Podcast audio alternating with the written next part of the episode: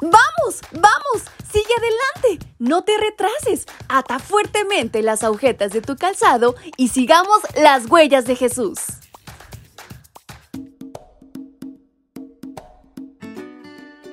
Muy buenos días mis pequeños y grandes, ¿cómo están en esta mañana? Espero se encuentren súper súper bien, pero sobre todo contentísimos por una nueva oportunidad de vida que Dios nos ha regalado. Estamos a unos pocos días de que termine este año y comencemos uno nuevo. Pero en lo que eso pasa, disfrutemos de este valioso día al máximo y qué mejor hacerlo que aprendiendo más de Dios y compartiendo de su palabra. Bienvenidos sean todos y en esta mañana nuestra reflexión lleva por título El perezoso. Basta ya de dormir perezoso.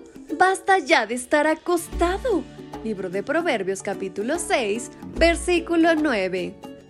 ¿Te gustan las adivinanzas? Pues esta mañana te voy a hacer una. ¿Estás listo? ¿Qué es aquello que no podemos detener ni controlar? ¿Sabes qué es? Pues en lo que adivinas te contaré una historia a ver si en ella lo descubres. ¿Sabes? Una frase muy común en estos días es no tengo tiempo. Y es muy cierta. No hay tiempo para nada.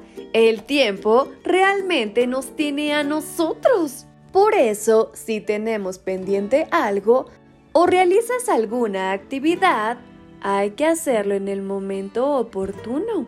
Por ejemplo, si quieres ser un deportista profesional, pero no entrenas desde adolescente y pretendes empezar a los 18 años, tal vez ya sea algo tarde.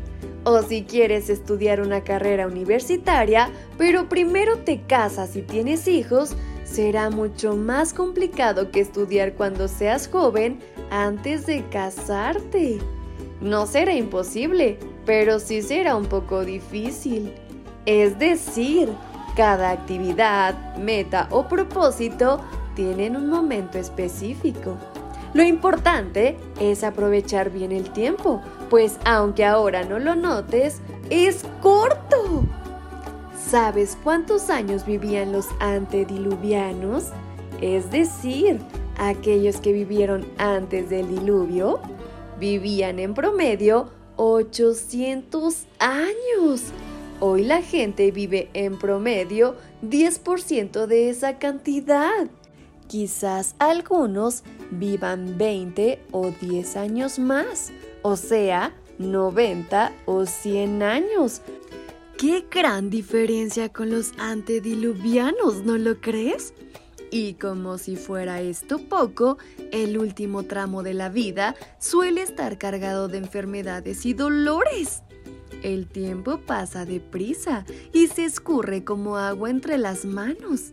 ¿Sabías que el perezoso del que habla el versículo de hoy duerme entre 15 y 18 horas al día?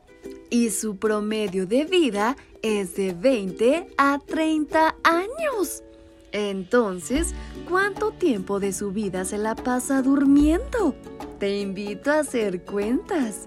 ¿Y tú cuántas horas duermes al día? Si duermes 8 horas, que es una tercera parte de tu día, significa que una tercera parte de tu vida estarás durmiendo. Suponiendo que vivas 90 años, de esos 90 habrás pasado 30 años durmiendo. ¿Habías imaginado o pensado eso? Pues sabes, es momento de que te preguntes, ¿Cómo empleo las horas del día?